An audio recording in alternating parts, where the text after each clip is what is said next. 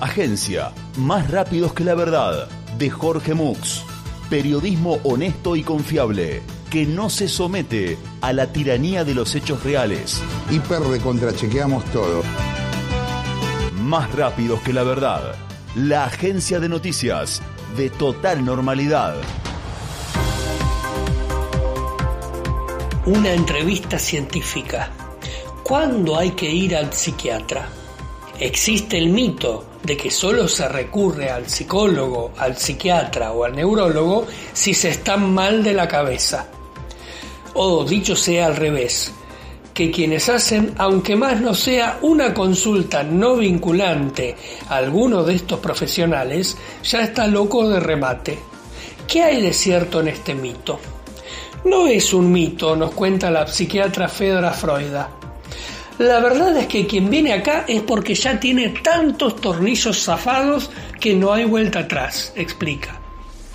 Consultar con un médico de la terraza es ya un indicio claro de que estás loquibambi, chiflado, alienado, insano, lunático, alucinado, enajenado, perturbado, demente, trastornado, desquiciado, tocado, ido, irracional, disparatado, alocado, irreflexivo, insensato, atolondrado, mala persona y con olor a pata. Consultar con un médico de la capocha es como ir ante un juez a confesar tus crímenes. Y nadie sale impune después de haber confesado, agrega. ¿Y qué hace un psiquiatra o psicólogo en estos casos? Partiendo del hecho ya sabido de que la palabra paciente es idéntica a loco de remate, luego nos queda decidir si es una locura que solo le afecta a él o si además puede afectar a otras personas.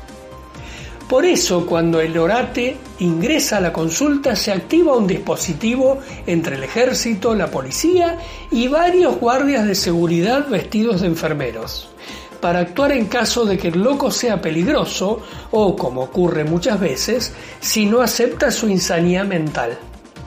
La negación y la argumentación racional son solo mecanismos de protección del lunático.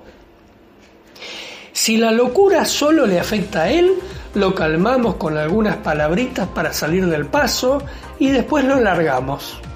Si se pega un corchazo por ahí, bueno, problema de él. El asunto es qué pasa si es peligroso para los demás o si no quiere aceptar su diagnóstico. Ahí directamente el ejército lo lleva al loquero, lo ponen en una de esas celdas con amortiguadores que no sé cómo carajo se llaman, luego la azotan y le tiran agua fría y finalmente lo meten en una cama atado y con la boca amordazada.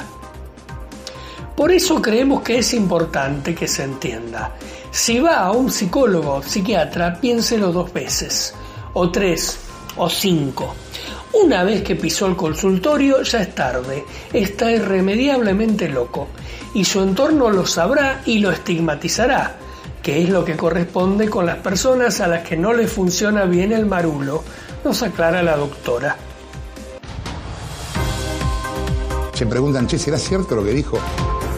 Más rápidos que la verdad, de Jorge Mux, la agencia de noticias de total normalidad. Tengan confianza que cuando le contamos algo es porque es así.